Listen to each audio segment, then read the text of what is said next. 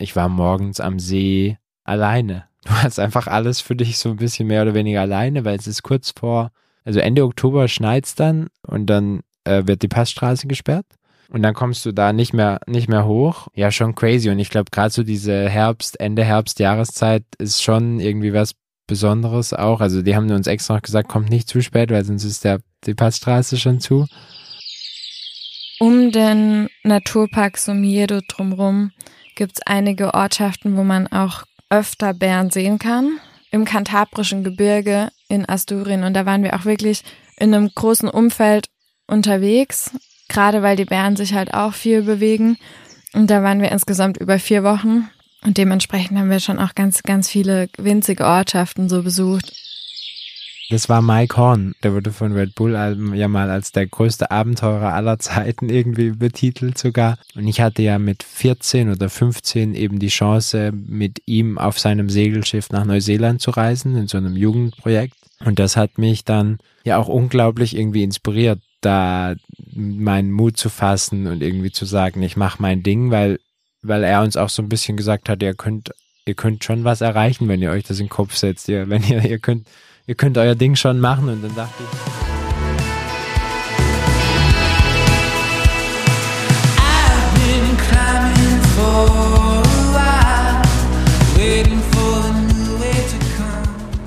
Moin und herzlich willkommen bei Frei Raus, dem Podcast für mehr Freiheit und Abenteuer in unserem Leben. Ich bin Christoph Förster und nehme euch heute mit nach Freiburg. Ich bin nach Freiburg gereist um zwei Menschen zu treffen, die in den vergangenen fünf Jahren in ganz Europa unterwegs waren und sich die wilden Ecken Europas angeguckt haben. Wildes Europa, das ist der Titel der heutigen Folge. Und ihr werdet in der heutigen Folge erfahren, wo in Europa es besonders wild ist, welche Regionen einen Besuch lohnen, warum und worauf wir achten sollten, wenn wir in diese Region reisen. Ich spreche heute mit Sarah Ziegler und Simon Strädger, die mit weiteren MitstreiterInnen das Projekt Wild Europe ins Leben gerufen haben. Da gibt es einen Verein, es ist gerade ein Buch erschienen, Wildes Europa, und die Truppe hat am Vorabend unseres Gesprächs den ersten richtig großen Vortrag auch unter dem Titel Wildes Europa gehalten. Auch über diesen Vortrag werden wir heute kurz sprechen.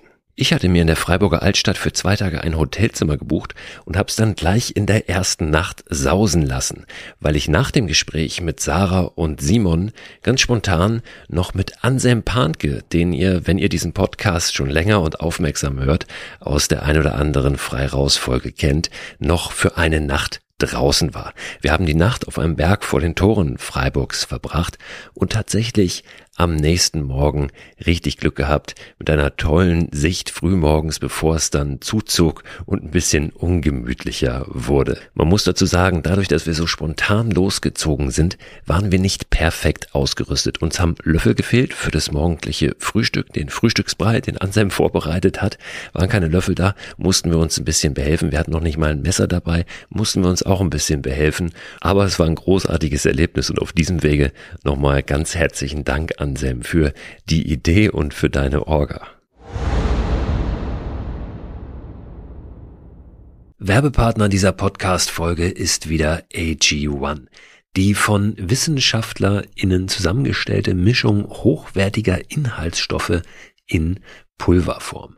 Vitamine sind da drin, Mineralstoffe, Bakterienkulturen, Antioxidantien, ein Pilzkomplex und insgesamt mehr als 70 Zutaten aus natürlichen Lebensmitteln.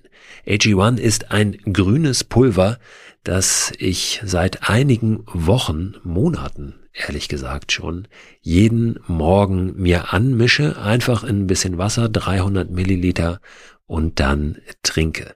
Gibt mir ein gutes Gefühl, gibt mir Energie und lässt mich gut in den Tag gehen. Und wenn ich es morgens mal vergesse, dann nehme ich es abends und gehe gut ins Bett. Es ist natürlich nicht so, dass AG1 eine gesunde, ausgewogene Ernährung ersetzt, aber es fühlt sich für mich nach einer richtig guten Ergänzung an und es ist dann doch so, dass es mir ein gutes Gefühl gibt, wenn ich es mal nicht schaffe, mich so optimal zu ernähren oder zum Beispiel unterwegs bin. Ich war eingangs, und das sage ich ganz ehrlich, sehr skeptisch, was AG1 betrifft und habe mich aber darauf eingelassen, das einfach mal auszuprobieren. Ich glaube, dass das ganz wichtig ist, mal jenseits aller wissenschaftlichen Studien und Erkenntnisse und Meinungen wirklich zu sagen, ich probiere es mal aus, ob es mich individuell weiterbringt und mir was gibt. Und den Eindruck habe ich wirklich bei AG1, dass ich es lieber trinke jeden Tag, als dass ich es nicht trinke. Wenn ihr das auch ausprobieren möchtet, dann findet ihr alle Infos unter drinkag1.com slash frei raus. Und dort bekommt ihr bei eurer Erstbestellung auch einen gratis Jahresvorrat an Vitamin D3 und K2 sowie fünf Travel Packs gratis dazu. Und diese Travel Packs, die sind wirklich sehr, sehr praktisch, weil ihr mit denen ja, AG1 einfach mitnehmen könnt und da keine große Tüte oder einen großen Behälter braucht, sondern einfach so ein kleines Pack habt. Das könnt ihr tageweise natürlich abzählen für eure nächste Outdoor-Unternehmung. Den Link, den ich gerade genannt habe und weitere Infos zu AG1 findet ihr auch in der Beschreibung dieser Podcast-Folge.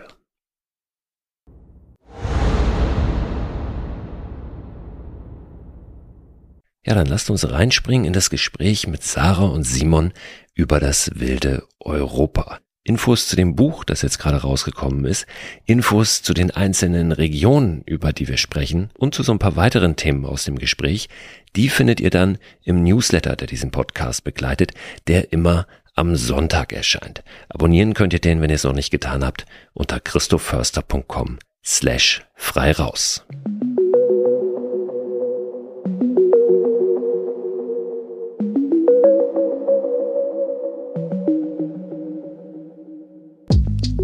Herzlich willkommen, herzlich willkommen Sarah, herzlich Danke. willkommen Simon. Ich muss eigentlich eher sagen, vielen Dank, dass ich hier bei euch sein darf. Hi, schön, schön, dass du da schön, bist. Dass, schön, dass ihr da seid, schön, dass ich da bin. Genau, schön, dass du gekommen bist. Wir sitzen in Freiburg. Ihr habt hier so ein kleines Hinterhofbüro, in dem ihr werkelt und all das ja, in Form bringt, was ihr da draußen so eingefangen habt. Darüber werden wir jetzt heute sprechen, was ihr da draußen einfangt. Vor allen Dingen wollen wir über das wilde Europa sprechen. Ihr seid schon ein bisschen länger da dran an dem Projekt. Seit wann und ja, welch, auf welchem Stand ist es jetzt gerade? Also ist es beendet, dieses Projekt? Geht es weiter? Ist es so eine Zwischenstation gerade? Also wir haben 2019 so wirklich angefangen mit den ersten Orten, die wir besucht haben. Und wir hatten natürlich vorher schon lange die Idee, ähm, noch was zu machen über Nationalparks in Europa. Also das war so die ursprüngliche Idee. Und dann haben wir 2019 angefangen und äh, arbeiten seitdem eben pro Jahr machen wir ein paar Projekte, wie es einfach auch passt zeitlich und so, weil wir das alles in unserer Freizeit machen. Zu Ende ist es noch nicht, würde ich sagen. Da haben wir noch viele, viele Projekte, die wir machen wollen. Aber jetzt war irgendwie wie so eine, eine Zwischenetappe, wo wir das Buch eben veröffentlicht haben und den Vortrag jetzt erstmal angefertigt haben. Nee, es fühlt sich nicht zu Ende an. Ja, und ich habe eben so gesagt, ihr habt hier ein kleines Büro, es ist eine Produktionsfirma, ne? die, ihr, die ihr seid. Oder als was versteht ihr euch, Simon? Genau, also wir, ähm, also Sarah und ich, wir arbeiten hauptberuflich eben zusammen als, als Filmemacher. Eigentlich, in, da produzieren wir Werbefilme. Und Wild Europe ist ein gemeinnütziger Verein und da engagieren wir uns ähm, eben auch vor allem viel in unserer Freizeit eben um diese Themen, gerade im Naturschutz mehr Stimmen zu geben und so. Und da arbeiten wir natürlich auch viel zusammen. Der Verein könnte sich niemals dieses teure Filmequipment leisten und so. Und da nutzen wir natürlich auch die Synergien irgendwie und ähm, ja, äh, nehmen so die, das, die Vorteile von der Werbefilmproduktion irgendwie auch mit, um dann ja auf Themen aufmerksam äh, zu machen, die uns halt sehr wichtig sind. Und warum das wilde Europa? Also, wir haben tatsächlich mal angefangen, also wir sind schon länger im Naturschutz oder ja, in, in Deutschland auch unterwegs gewesen. Wir haben ja 2014 einen Film gedreht über Nationalpark Schwarzwald, dann 2016 über die alten Buchenwälder Deutschlands. Und dann war natürlich erstmal so eine Neugierde da, oder? Zu schauen, ja, wie machen wir weiter? Was, wo könnten wir noch Filme drehen? Was könnten wir noch auch entdecken? Es macht ja auch total Spaß, da unterwegs zu sein. Und dann hatten wir schon auch so eine Art Evolution im Projekt und unser Fokus legt ja jetzt nach fünf Jahren eigentlich viel mehr noch auf auch auf Menschen, die halt dafür sorgen, dass Natur überhaupt geschützt wird und auch nicht mehr nur auf geschützten Gebieten, sondern halt auch auf Gebieten, die geschützt werden sollten. Also die Natur ist ja in Europa an vielen Stellen einfach auch sehr bedroht, wird immer mehr zurückgedrängt durch den Bau von Wasserkraftwerken im Balkan teilweise, durch ähm, Abholzung und so weiter. Und wir haben gemerkt, es gibt auch noch so viele Orte, schöne Orte in Europa, ähm, wilde Orte vor allem, die halt eigentlich geschützt werden sollten. Und wir haben gemerkt, wir können noch viel mehr bewirken, wenn wir eben diese Geschichten erzählen, anstatt jetzt auch uns nur darauf zu konzentrieren, auf Orte, die vielleicht einfach schon geschützt sind und wo, wo, wo der Schutzstatus auch schon da ist. Jetzt habe ich aber den Eindruck, dass ihr doch auch so eine lokale Verankerung ein Stück weit habt. Eure Produktionsfirma heißt Black Forest Collective, also Schwarzwaldbezug. Du hast gerade gesagt, der erste Film über den Schwarzwald und auch das wilde Europa ist ja jetzt nicht äh, der der Kongo oder äh, Papua Neuguinea. Ja. Ist dieser Eindruck richtig, dass das für euch auch ein wichtiges Thema ist, halt nicht ans Ende der Welt zu schauen, sondern zu schauen, was haben wir vor der Nase? Ja, auf jeden Fall. Also das eine, wir sind ja quasi vom Nationalpark Schwarzwald aus so ein bisschen ausgegangen und haben gesagt, ja, wir haben das Schöne schon direkt vor der Haustür. Wir wollen ja auch Terran unterwegs sein und das eben vielleicht jetzt, erklären, ne? Ja, also bodenständig, ja. ohne zu fliegen. Und da war auch so die Neugierde einfach da, was liegt eigentlich noch ein bisschen jetzt außerhalb von Deutschland, was gibt's dort wirklich für Wildnis, weil auch uns oder mir ging das zumindest so, dass ich auch viel an, wenn ich so an Wildnis gedacht habe, dachte ich sofort an Kanada. Also das war für mich irgendwie einfach Wildnis. Und dann war es wirklich so ein Projekt von uns oder eine Idee auch zu schauen, wie ist es eigentlich in Europa? Und je mehr wir dann angefangen haben, in Europa zu gucken, was gibt's eigentlich. Am Anfang haben wir uns ganz viele Bücher gekauft zu Wildnis und Nationalpark in Europa. Dann haben wir auch einfach gesehen, wie viel unterschiedliche Landschaften es in Europa gibt. Also Berge und und äh, Waldlandschaften, am Meer gibt's krasse Orte, es gibt eher wüstenähnliche Orte. Und diese Vielfalt, für die wollten wir auch wirklich die Augen öffnen, dass es das auch in Europa eben gibt und dass man dafür nicht fliegen muss nach Alaska, nach Kanada, wo, wo man da vielleicht als erstes dran denkt, wenn man an Wildnis denkt. Ich würde mit euch auf jeden Fall sehr gerne noch darüber sprechen, wie ihr überhaupt dazu gekommen seid, ne, was mhm. eure eigene Vita ist. Aber vielleicht mal als allererstes, wo ist Europa denn noch richtig wild? Also was sind so die, die Regionen, die da rausstechen? Also an was ich als erstes denke, ist Rumänien. Das hat mich wirklich tief beeindruckt, weil die Wälder dort und die Landschaften, wo wirklich durchgehend noch Wald ist, soweit das Auge reicht, ohne dass man jetzt die nächste Ortschaft direkt sieht. Letzte Woche in einer Podcast-Folge habe ich mit Gerald Klamer gesprochen. Das ist ja mega lustig. Äh, wie cool. Über die Karpaten, genau, und, und, über seine Zeit da. Und er hat auch erzählt, ich glaube, er hat jemanden von euch auch getroffen. Uns ne? hat er alle getroffen, ja. Ja, ja, wir haben ihn alle, also Sarah hat ja. da mehr Geschichten mit Gerald erlebt. Ja, ja, also das Thema Karpaten haben wir schon ordentlich auseinandergenommen. Ja. ja, weil das war auch wirklich einfach krass dort. Ja, ansonsten, Simon, was ist der wildeste Ort für dich in Europa? Ja, also ich denke, was, was sicher, ja, auf jeden Fall, wir haben uns ja wirklich auch informiert. Es gibt in Europa 300 Nationalparks und da haben wir natürlich schon geschaut, weil, wo gehen wir denn hin? Und in Skandinavien gibt es natürlich schon noch sehr viel Wildnis. Aber das war jetzt erstmal überhaupt nicht unser Fokus, weil wir das Gefühl hatten, die wird da schon sehr gut geschützt. Und im Balkan und in Osteuropa ist, glaube ich, gerade dieser, dieser Konflikt am größten, wo es noch diese intakten Landschaften gibt, auch aus Zeiten vom Kommunismus, eben, hat Gerald sicher auch viel drüber gesprochen. und jetzt aber halt diese akute Bedrohung auch stattfindet. Ich meine, es gab jetzt auch viele äh, Bewegungen, Grassroot-Movements von Leuten aus dem Balkan, die gesagt haben, wir wollen nicht, dass dann Wasserkraftwerk in unserem Tal gebaut wird und irgendwie dieses Flussbett an dem wir leben, wo wir, wo unser ganzes Leben stattfindet, wo, wo wir unser Trinkwasser auch herbekommen, dass da jetzt plötzlich so ein Kraftwerk gebaut wird und so. Und da, da sind ja ganz viele Bewegungen, die teilweise dann auch zu wenig Gehör bekommen. Ja, und da, da, also wie, wie Sarah auch schon gesagt hat, gerade in Rumänien hat man halt wirklich noch diese, diese wirklich krassen Urwälder auch vor allem, ne? Also nicht nur Landschaften, die halt schön aussehen, sondern auch ökologisch extrem wertvolle Landschaften, die seit der letzten Eiszeit da mehr oder weniger nicht gefällt wurden. Und das ist auf Tausende von Hektar. Was haben wir noch für Regionen? Also ihr habt ja dieses Buch gemacht, Wildes Europa. Da sind ja, ja einige Regionen auch vorgestellt. Welche sind es? Also wir waren im Durmentor Nationalpark in Montenegro, dann im Gesäuse Nationalpark in Österreich, auf Marettimo, das ist so eine kleine Insel vor der Westküste von Sizilien, im Tatragebirge in Polen und im Norden von Spanien. Ich bin erst bei fünf. Nee, Rumänien. Ja, ah, und also. Rumänien. ja.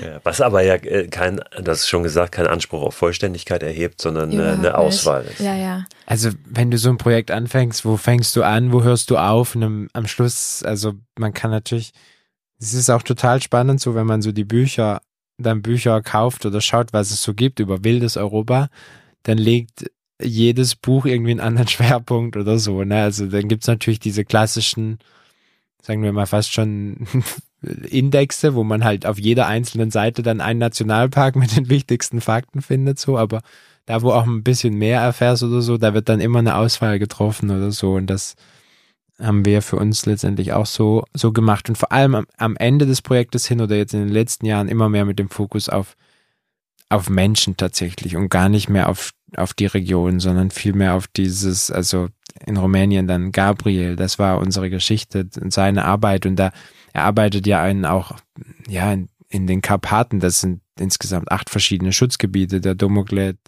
der Retesat, äh, das ganze Fagarasch-Gebirge und so, das sind ja dann ganz viele verschiedene einzelne Nationalparks auch.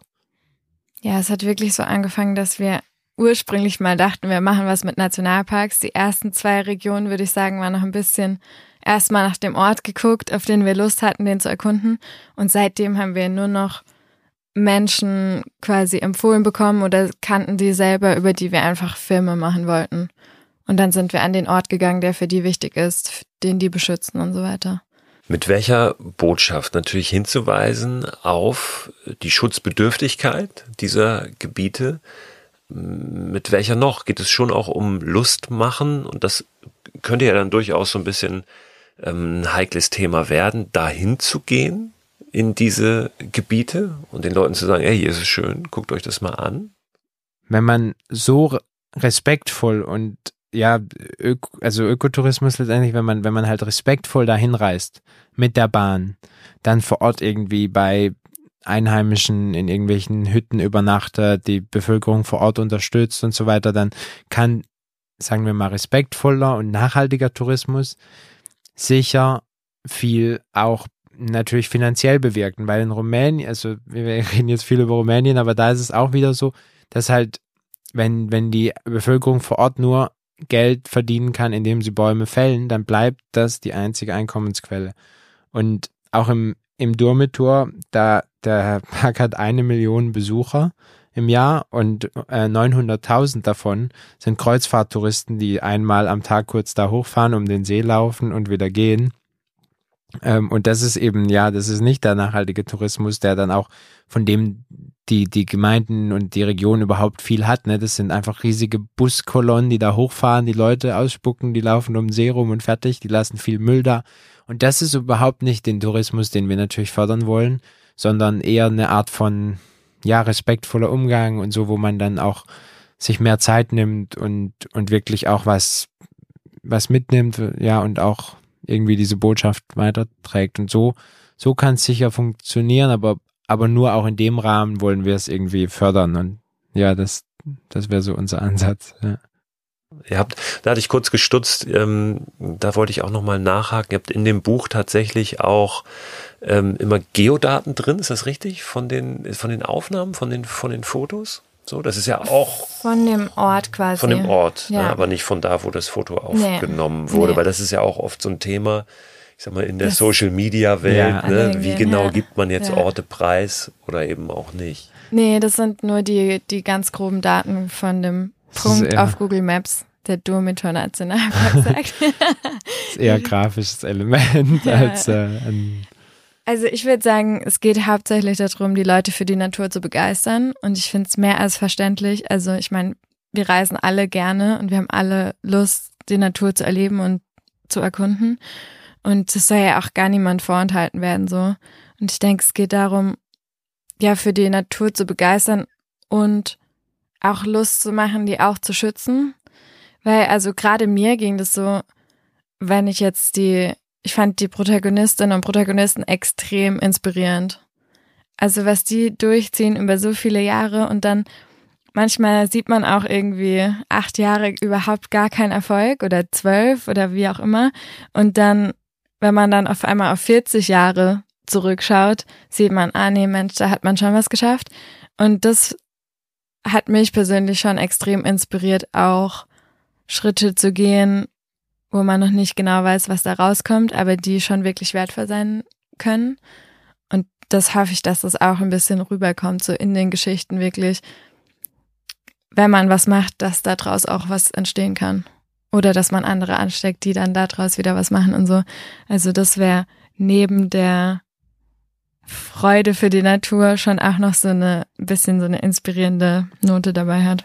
Wie bist du denn darauf gekommen, jetzt äh, loszuziehen und ähm, die Natur zu zeigen? Mit Simon loszuziehen und mit, also ihr seid ja ein Team auch, ne? Das ist, ähm, können wir vielleicht an der Stelle auch nochmal äh, erwähnen, wer in dem Team noch mit dabei ist. Kannst du gerne nochmal ein, zwei Namen nennen.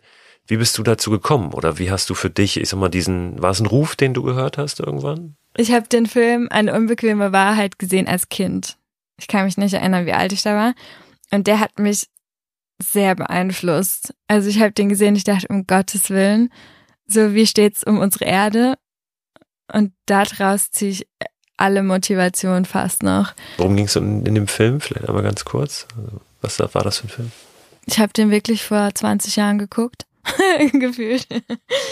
ähm, es geht darum, ja, wie der Klimawandel letztendlich die Erde beeinflussen wird und was da für Folgen auf uns zukommen. Und jetzt ist es wirklich irgendwie 15, 20 Jahre später und es ist immer noch so und es hat sich nicht so viel geändert. Ich fand es krass, wie arg mich der Film beeinflusst hat, was mich so in Richtung Film gebracht hat. Und dann wusste ich auch, dass ich auf jeden Fall was mit draußen und Natur und Naturschutz und Film machen will. Und dann habe ich irgendwann Simon kennengelernt, zum Glück. und dann, ähm, ja, hat so angefangen, dass wir da auch gemeinsame Ideen hatten und zusammengearbeitet haben und so. Also ich habe auch zwei unterschiedliche Sachen studiert. Es ist jetzt nicht so, dass es super geradlinig war und das alles hintereinander funktioniert hat. Aber so von der Idee, wofür ich meine Energie einsetzen will, ist es auf jeden Fall klar. Manchmal gibt es den Beruf ja auch gar nicht. Ne? Das kenne ich ja. so von, von ja. mir, aus meinem, meiner Vita. Ich habe auch was studiert, ich habe Sport studiert, dann habe ich dies gemacht, das gemacht, Journalismus gemacht. Das, was ich heute mache, das kann man ja aber gar nicht lernen oder das kann man nicht studieren. So, und dann setzen sich manchmal eben so Dinge zusammen. Aber trotzdem ist da so eine Art, vielleicht kein, kein stringenter roter Faden, aber da drüber steht irgendwie so ein, weiß ich nicht, so ein, so ein Stern, der da leuchtet. Du weißt, so, mhm. da, da will ich eigentlich hin. Ne? Und dann ist es eben Weg, den man da unten am Boden finden muss, Terran. genau. Ja, und also eben, ich bin wir machen ja auch Werbefilme so beruflich, also es ist ja nicht, dass man nur, ich arbeite nicht den ganzen Tag so wie Luisa Neubauer, was ich sehr, sehr cool finde, so wie ich mir das zumindest vorstelle, für den, den Zweck so, aber so viel wie möglich. Simon, ich erinnere mich an eine Geschichte, die du erzählt hast, als wir schon mal gesprochen haben, dass du, warst du 15 oder so, ne, ja. unterwegs warst mit jemandem, der dann auch zu einer Art Mentor für dich geworden ist und dir so ein bisschen gezeigt hat, so, ey, denk ruhig mal groß, du kannst richtig was bewirken. Ne? Wer, wer war das und was hat sich dazu getragen? Das war 2009, äh, schon ein paar Jahre her auch. Und äh, das war Mike Horn. Ähm, für, also manche kennen den ja auch, der wurde von Red Bull ja mal als der größte Abenteurer aller Zeiten irgendwie betitelt sogar und hat ja viele beeindruckende Dinge im Extremsport äh, als Abenteurer ja auch gemacht, hat die Erde am Äquator umrundet. Und ich hatte ja mit 14 oder 15 eben die Chance, mit ihm auf seinem Segelschiff nach Neuseeland zu reisen, in so einem Jugendprojekt, komplett kostenlos hatte mich beworben und hatte auch ein bisschen Glück, dass ich da dabei sein durfte. Und das hat mich dann ja auch unglaublich irgendwie inspiriert, da meinen Mut zu fassen und irgendwie zu sagen, ich mache mein Ding, weil, weil er uns auch so ein bisschen gesagt hat, ihr könnt ihr könnt schon was erreichen, wenn ihr euch das in den Kopf setzt. Ihr, wenn ihr, ihr könnt, ihr könnt euer Ding schon machen. Und dann dachte ich, war ich so irgendwie mit meiner jugendlichen Naivität auch noch so ein bisschen in diesem Trip. The sky is the limit. und dann traut man sich auch ähm, mehr zu. Also Mike sagt auch immer, das finde ich, und das, das sagen wir uns, also auch mit meiner Freundin rede ich da oft drüber, da haben wir es oft davon, if your dreams don't scare you, they're not big enough. Und das, ähm, das ist schon irgendwie so was Cooles, weil wenn man sich irgendwie da hohe Ziele steckt, dann ist ja auch egal, wenn man sie dann nicht ganz erreicht, dann hat man ja trotzdem noch unglaublich viel erreicht, so. Und dann einfach auch zu sagen, ähm, wir waren gestern auf einer Bühne da auf der Monologia vor 1700 Leuten das hat uns auf jeden Fall sehr viel Angst gemacht, da auf der Bühne zu stehen. aber, äh, aber gleichzeitig ist das ja auch dann wieder ein Schritt. Äh, ähm, ja, dahin, wo es dann interessant wird. Ne? Ja. Also es ist auch ein Satz, der mich lange schon begleitet. Wo die Angst ist, da geht's lang. Eigentlich, die zeigt immer ganz gut so die Richtung an. Ja. Und dann denkt man sich wieder so, warum habe ich dazu gesagt?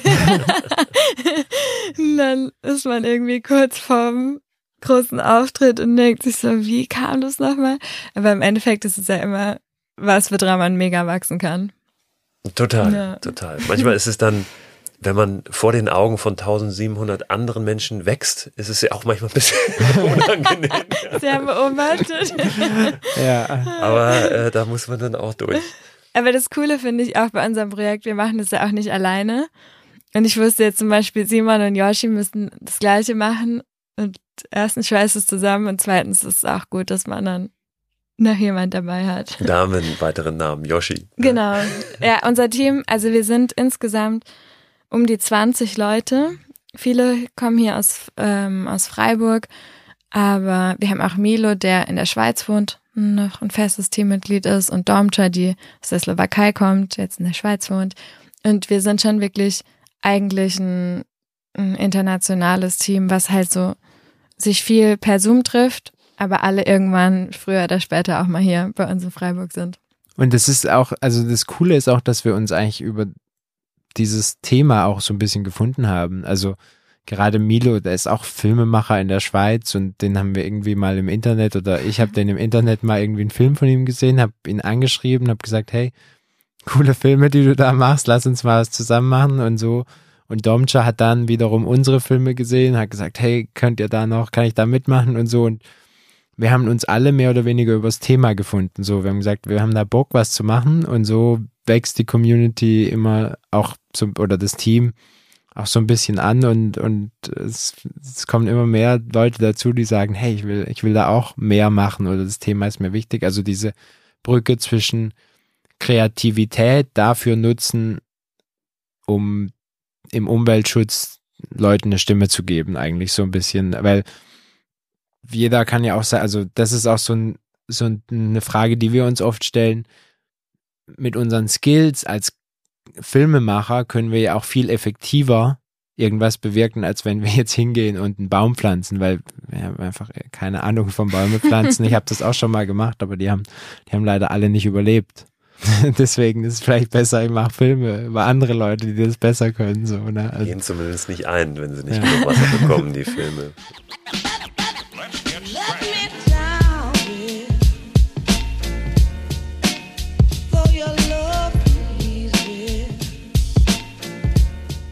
Also Yoshi ist ja unser Tierfilmer. Der hat ja ganz viel Erfahrung, der hat auch extrem viel Geduld und sitzt wirklich stundenlang auf einem Fleck und versucht die Tiere zu, zu filmen und zu beobachten. In Spanien bin ich mit ihm mit und da haben wir die Bären gesucht für mehrere Tage und waren da immer zu zweit, dass man auch nicht alleine ist, wenn jetzt einer kommt. Und an dem einen Tag sind wir aber mit einer Umweltschutzorganisation an einen Ort gegangen, wo wir Geier filmen wollten. Und da haben die so Fleisch ausgelegt, weil die es gibt viel zu wenig Kadaver, dass die Geier sich von alleine ernähren können quasi. Und die, um, die Umweltschutzorganisation FAPAS heißt die, die legen da immer so Fleisch aus. Und Yoshi und ich haben uns dann in Yoshis Tarnzelt gesetzt, was wirklich ein Meter auf einen Meter groß war, mit jeweils unseren Kameras. Und die Leute vor Ort, die meinten so, ja, die Geier kommen meistens immer innerhalb von 30 Minuten oder so, braucht ihr euch keine Sorgen machen. Und dann saßen wir in diesem, wir waren auch mega müde, in diesem ganz, ganz engen Raum. Wir konnten uns nicht bewegen, wir durften keine Geräusche machen. Wir hatten nur so ein kleines Guckloch, wo nur das Objektiv quasi rauskam. Wir haben dann nur auf den Bildschirm geguckt und wir sind locker vier Stunden gesessen und es ist gar nichts passiert und mir ist alles eingeschlafen und mein Ge Gedanken waren so, wie macht der Yoshi das immer? Ich halte es nicht mehr aus. Aber wir konnten auch nicht raus, weil wir dachten, die kommen jetzt jeden Moment. Und das war auf jeden Fall eine, eine richtig eindrückliche Erfahrung. Und dann irgendwann, aber mir kam es extrem lange vor, ich weiß nicht mehr, wie lange es im Endeffekt waren, sind dann alle Geier runtergekommen und dann haben wir beide halt gefilmt wie verrückt, aber bis dahin sind wir so ganz komisch ewig lange nebeneinander gesessen, ohne zu reden, total eng. ich weiß noch, dass ihr an dem Tag mit extrem viel Material nach Hause gekommen seid. Und ich dachte nur, warum haben die so viel gefilmt? Aber dass ihr vier Stunden warten musst, das war mir jetzt auch neu. Jetzt verstehe ich auch, warum wir dann gar nicht mehr, wir warum wir dauerhaft auf ja. diesen Auslöser gedrückt haben. Weil ich dachte, wir, wir brauchen noch keine 800 Stunden Geier irgendwie aus zwei Kameras, aus einer ähnlichen Perspektive. Aber wenn man halt vier Stunden wartet, dann, dann muss man echt alles dann will man ne? alles. Außerdem noch für die, für die Dokus über Gaia kann man ja. das Ich würde ja schon gern nochmal über, ich weiß, es geht um die Menschen, aber um über die Regionen auch mhm. ein bisschen sprechen. Spanien habt ihr gerade erwähnt, die Braunbären, ohne jetzt ganz konkret einzelne Fotolocations preiszugeben. Das sind die Picos der Europa, glaube ich, Nationalpark. Oder wo wart ihr genau? Wir waren wirklich ähm, eigentlich hauptsächlich im Naturpark Somiedo. Und wir sind zwar auch durch die Picos de Europa durchgefahren und waren dort ein paar Tage, aber dort haben wir keine Bären gedreht oder genau, da haben wir quasi nur Landschaft, ähm, Landschaftsaufnahmen gemacht. Und um den Naturpark Somiedo drumherum gibt es einige Ortschaften, wo man auch öfter Bären sehen kann. Den einen Ort müsste ich nachgucken, ich weiß nicht mehr genau, wie der heißt. Aber es ist beides, genau. beides im Norden von Spanien. Im Norden, ne, um in Asturien, ähm, genau. Einzuordnen. Ja. ja. ja. Ähm, quasi im kantabrischen Gebirge in Asturien. Und da waren wir auch wirklich in einem großen Umfeld unterwegs, gerade weil die Bären sich halt auch viel bewegen. Und da waren wir insgesamt über vier Wochen. Und dementsprechend haben wir schon auch ganz, ganz viele winzige Ortschaften so besucht und waren dort mit einem Bärentracker, heißt der, unterwegs, der das auch für Touristen anbietet, dass er ihnen quasi sagt, wo die, der ist dann ganz gut vernetzt mit anderen Menschen, die vor Ort quasi gucken. Und der hat uns auch Tipps gegeben, wo wir quasi die Bären finden können. Und da ist es aber zum Beispiel auch so, weil wir es vorhin davon hatten, dass ja. halt Leute dann den Bären nachlaufen vom Weg runtergehen, die Bären verfolgen mit ihrer Kamera und so. Und das ist nicht gut. Also das stresst die Bären dann und so weiter. Und das, und das ist halt auch wichtig, das irgendwie zu kommunizieren. Wir haben viele Fotos eben oder die fast alle Fotos eben vom Weg aus gemacht und uns an die Regeln gehalten und zeigen das auch im Vortrag so ein bisschen, dass man halt eben schon die Leute auch ermutigt, dahin zu gehen, aber sich halt auch einfach an die Regeln hält dann vor Ort und dann nicht irgendwie dem Bär im Gebüsch noch nachsteigt und, und weil, weil das, man kann die ja auch vom Weg aus sehen und wenn man da die, die, diese Grenzen einhält, dann, dann funktioniert es irgendwie auch harmonisch, weil dann muss man, also es gibt natürlich auch wirklich ganz vereinzelt mal Vorfälle, wo irgendwie zu einem Konflikt kommt oder so, aber das ist meistens dann, wenn, wenn Menschen auch den Bären zu nahe kommen. Und ansonsten sind die halt super friedlich. Bär und Wolf. Mhm. Das ist ja so das Konfliktthema in Deutschland oder in Zentraleuropa so, wo es immer darum geht, wir wollen keine Wölfe. Jetzt auch ähm, im Schwarzwald bekomme ich es auch die ganze Zeit mit, wie viele Leute auch in meinem Dorf dann, dann sagen, absolut keine Wölfe bei uns und hoffentlich überfährt den jemand und so. Also, dass da einfach so viel Angst auch auch teilweise mitschwingt. Und ich glaube, es ist super wichtig, einfach auch da positive Beispiele zu haben, zu sehen, dass es funktionieren kann und dass man einfach friedlich miteinander umgehen und leben kann, wenn man eben sich gegenseitig respektiert, seine Grenzen einhält und so weiter, weil ich fände es schon sehr schön, wenn wir da auch mehr ja, wilde Tiere wieder und große Tiere halt auf, vor allem hier in Deutschland auch wieder finden würden und äh, nicht nur im, im Norden von, von Spanien. Und das funktioniert halt nur, wenn wir Menschen auch bereit dazu sind, irgendwie Bären zuzulassen oder Wölfe. Ja, es ist immer dann doch ein komplexes Thema, weil ja, der Mensch ja nun mal sehr präsent auch ist ne, in unserer Landschaft und seine Bedürfnisse hat und äh, Ackerbau betreiben will und dies und das. Ne. Ähm, ich glaube, es wäre jetzt ein sehr großes Thema, wenn wir es wenn wir es aufmachen, aber ich bin grundsätzlich voll bei dir, äh, zu sagen, es zumindest nicht davon auszugehen, dass der Mensch immer Vorrang hat. Ja. Mit seinen mhm. Bedürfnissen. Also der, der, der, wir haben, ich sehe, ich sehe total die, die Bedürfnisse auch von den Menschen, aber wir Menschen nehmen ja schon so viel Raum ein. Und, und wenn man mal versucht, selber auch die Perspektive zu wechseln, sagen, ich bin jetzt ein Bär oder so, wo, wo soll ich denn hin? Also, wo gibt's denn noch einen Ort für mich, wo ich irgendwie, weil da möchten sie mich nicht und hier möchte mich niemand und da aber auch nicht. Und dann ist mein Radius plötzlich sehr eingeschränkt, wo ich mich überhaupt noch aufhalten darf. So, und da, ja, es ist halt, es ist unsere Entscheidung, ob wir das wollen oder nicht. Und es ist auch die Frage, wie, was besser für uns Menschen ist. Fürs gesamte Ökosystem, ob wir, ob wir uns das auch überhaupt leisten können, als Menschen auf so große Säugetiere zu verzichten. Ja. Ja, grundsätzlich dieses, ähm, wir hatten es vorhin schon kurz, auch ähm, was ja euch sehr wichtig ist, diese, diese Verbindung zur Natur zu stärken, ne? dieses hm. Gefühl, was aber auch nur funktionieren kann, glaube ich, wenn man, wenn man der Natur und der Umwelt auf Augenhöhe begegnet ne? und als, als ja, gleichwertiges Gegenüber akzeptiert und nicht immer davon ausgeht, wir sind eigentlich einen Tick drüber. So, wir haben das alles im Griff, wir können das alles steuern und äh, das sollte eigentlich so laufen, dass es dann für uns ähm, von Vorteil ist. Ich glaube, dann, naja, kann eine Beziehung ja ohnehin nicht funktionieren, wenn sie nicht auf Augenhöhe stattfindet. Ne? Und ich glaube, da sind wir eine ganze Ecke noch von entfernt. Ja. Es gibt da so ein schönes Zitat von Albert Schweitzer. Äh, kennst du vielleicht, ich bin Leben, das Leben will, inmitten von Leben, das Leben will. Mhm. Und das, ja, ich habe das ähm, mit 14 irgendwann mal in so einem Buch auch von Albert Schweitzer gelesen und so, und das bringt es eigentlich so gut. also die Ehrfurcht vor dem Leben ist ja die Ethik vor der Ehrfurcht vor dem Leben und das bringt es irgendwie so gut auf den Punkt, dass man halt alles auf Augenhöhe sieht eigentlich, ne? Sarah, erzähl mir noch mal von der, äh, von der kleinen Insel vor Sizilien. Wie sieht's da aus?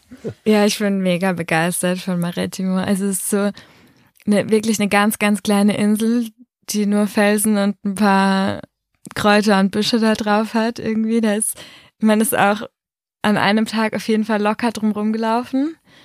Wir waren aber eben dort, weil ein Freund von mir, der Meeresbiologe ist, der hat gesagt, dort gibt's richtig tolle Unterwasserwelt da ist halt ein ganz großes Meeresschutzgebiet, wo man nicht so viel fischen darf, wo man nicht ankern darf und so weiter.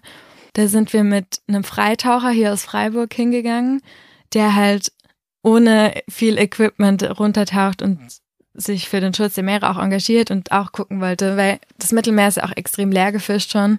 Und ich bin auch schon ein paar Mal getaucht um Elba drumrum und es ist immer so, man, man sieht jetzt nicht super viele Fische so. Und dann sind wir dorthin im Oktober, hatten erstmal richtig, richtig viele Wellen und super schlechte Sicht unter Wasser.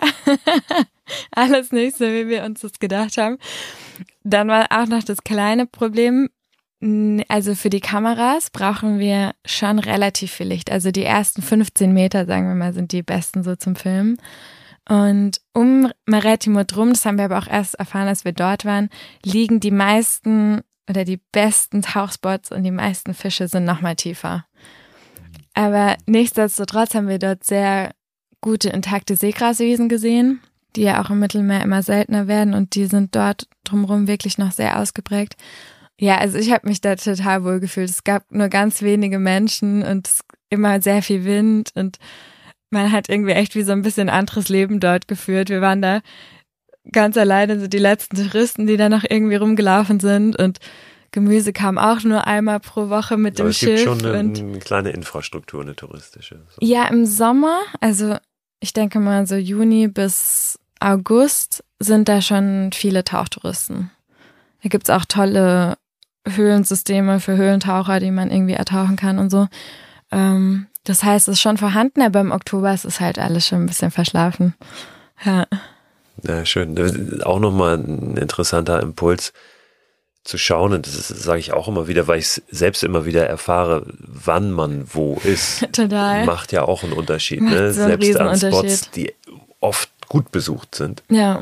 einen Zeitpunkt zu wählen, der halt nicht der ist, wo alle da sind. Das hatten wir auch im Durmitor. Da gehen, also die Montenegriner, die sind eigentlich, hat man mir so gesagt, das sage ich jetzt nicht, aber das sagt man, die sind eigentlich immer am Meer und dann irgendwie im Juli noch in den Bergen oder so, wenn es schön warm ist. Und dann gehen alle auf den Bobotov Cook hoch, den höchsten Berg des Landes und so weiter und da halt kurz Durmitor. Aber eben, wir waren da auch im September, Oktober rum, also Ende September, Anfang Oktober. Da war es halt wunderschön herbstlich und da war kein Mensch. Also man sieht es ja immer, da gibt's irgendwie so, ja, halt Kapazität für schon einen Haufen Feriengäste und jede Pension hatte einfach irgendwie Kapazität. Da war kein Mensch einfach und dann ist das ja auch vom Erlebnis her richtig cool, weil, weil wir hatten, ich war morgens am See zum Fotografieren alleine. So, ne, bin da mit dem E-Bike irgendwie durch den Wald gefahren und dann halt irgendwo hin und so und du hast einfach alles für dich so ein bisschen mehr oder weniger alleine, weil es ist kurz vor, also Ende Oktober schneit's dann auch schon und teilweise manchmal und dann äh, wird die Passstraße gesperrt und dann kommst du da nicht mehr, nicht mehr hoch, auch für, für den Winter oder ja, manchmal dann auch den ganzen Winter nicht. Was krass ist, weil da oben sind auch Dörfer. Äh, und die sind, die waren früher komplett abgeschnitten.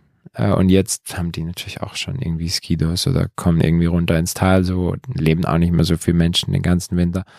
Aber ja, schon crazy. Und ich glaube, gerade so diese Herbst, Ende Herbst, Jahreszeit ist schon irgendwie was Besonderes auch. Also die haben uns extra noch gesagt, kommt nicht zu spät, weil sonst ist der, die Passstraße schon zu. Und das ist, ja, es ist viel cooler, wenn man natürlich auch Natur für sich alleine mal hat. Ne, so. Habt ihr denn, weil das Projekt ja nicht abgeschlossen ist, jetzt was äh, vor der Brust, wo es nochmal hingeht in diesem Jahr? Wir haben echt ein paar Ideen, äh, aber eine Story, die wir jetzt quasi schon angefangen haben letztes Jahr, äh, sind zwei junge Aktivistinnen in Bosnien, die Sarah und die Sunčica, die setzen sich gegen den Bau eines kleinen Flusskraftwerks ein in ihrem Heimattal in ähm, Sarajevo, in der Nähe von Sarajevo.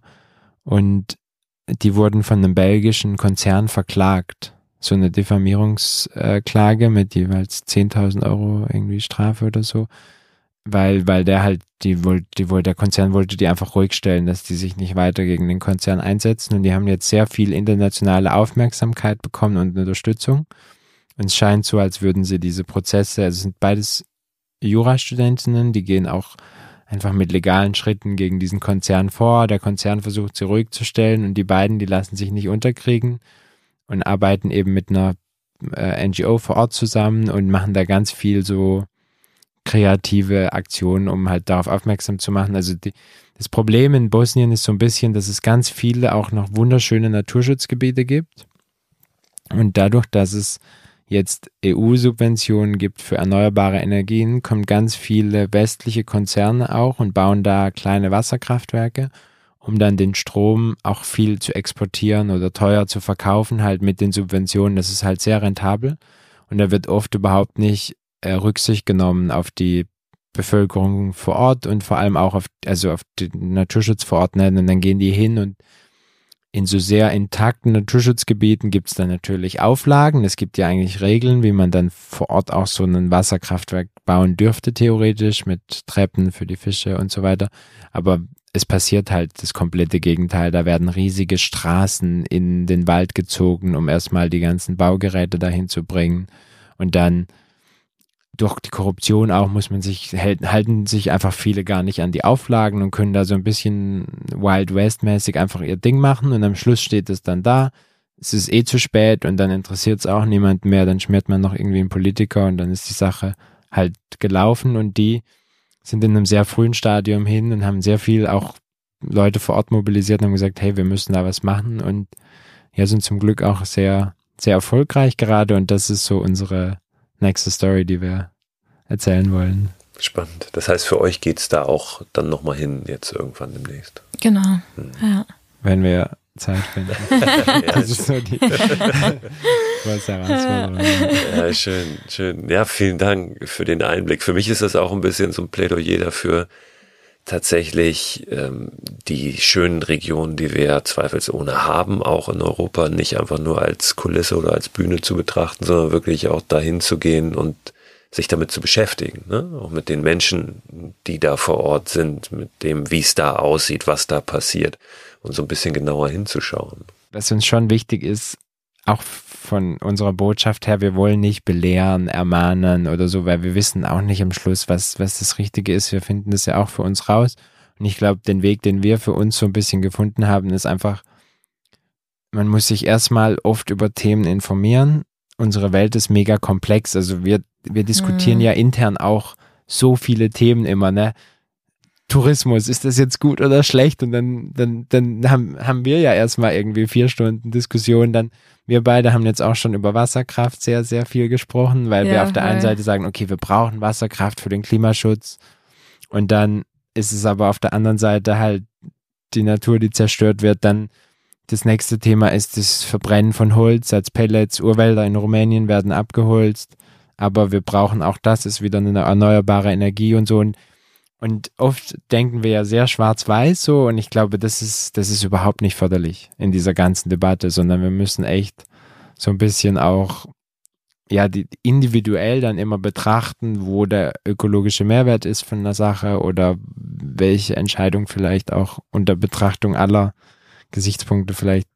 Es ist halt kompliziert und ja, aber wie du schon sagst, ich, es muss ja keine Lösung geben oder ihr müsst sie nicht liefern, ja. aber ein Thema vielleicht auch in seiner Komplexität dann irgendwie aufs Tableau zu bringen. Ne? Und ich finde. Ist ja auch schon viel wert. Ja, und ich finde, man muss auch einfach aushalten, dass manche Sachen auch zwei Sachen gleichzeitig sind. Also manchmal ist es einfach manchmal gut und schlecht oder für den einen schlecht und für den anderen gut und gerade so, also Simon und mein Hauptthema mit der Wasserkraft, so, für beide Seiten gibt es Argumente. Und es geht halt auch darum, wo man was wie umsetzt und so. Und das ist auch für uns, glaube ich, einfach cool in den Projekten, da auch wirklich so uns mehr einzuarbeiten und zu gucken, was da draus was wir daraus irgendwie mitnehmen und was wir dann rüberbringen und so. Ähm, das ist auch gar nicht so einfach. ja, überhaupt dann eine Grundlage zu schaffen, aufgrund derer man sich dann seine eigene Meinung bilden kann. Ja. Ne? Und nicht ja. irgendwie die vorab, ohne sich eigentlich tiefer damit beschäftigt zu haben, schon gleich rauszuschießen, weil das ist irgendwie auf der schwarzen Seite ja. oder auf der weißen Seite. Ja, ja überhaupt nicht. Und auch gerade Menschen vor Ort, die wollen dann irgendwie vielleicht nicht, dass der Berg gerade vor ihrer Haustür ist. So. Und das kann ich ja dann auch nachvollziehen auf eine Art und Weise. So. Aber es ist auch oft das, was einen dann selber betrifft. Das will man dann nicht. Aber woanders wäre es schon okay, weil es einen halt nicht so sehr betrifft. Und ja, da, da gibt es einfach voll viele unterschiedliche Meinungen. Das haben wir jetzt wirklich auch gut mitgekriegt, so in den letzten fünf Jahren. ja, aber vielen Dank, dass ihr das macht, was ihr macht. Macht mal weiter. und ich bin gespannt auf das was da noch so kommt. Cool. Danke. Danke, Danke für eure Zeit. Wenn ihr mehr erfahren wollt über die Arbeit von Sarah, Simon und Co., dann schaut gerne in den Newsletter rein, der diesen Podcast begleitet und in dem ihr immer weiterführende Infos und Links zu den jeweiligen Podcast-Folgen findet. Abonnieren könnt ihr den Newsletter unter christoförster.com slash frei raus. Diesmal Infos zum Buch Wildes Europa, zum Verein Wild Europe und ich schau mal, was ich da noch für euch finde. Vielleicht ein YouTube-Link, wo ihr ein bisschen was sehen könnt, auch von der Arbeit von den beiden und ihrem Team. Ich danke euch fürs Zuhören, wünsche euch viel Spaß beim Träumen und Pläne schmieden und dann natürlich beim Machen und freue mich, wenn wir uns nächste Woche wieder hören. Nächste Woche Donnerstag gibt's nämlich die nächste, die neue Folge von Freiraus, dem Podcast für mehr Freiheit und Abenteuer in unserem Leben. I've been coming up empty without a say. I love you more with every passing day. Even when the bad weeks and months hurt like hell.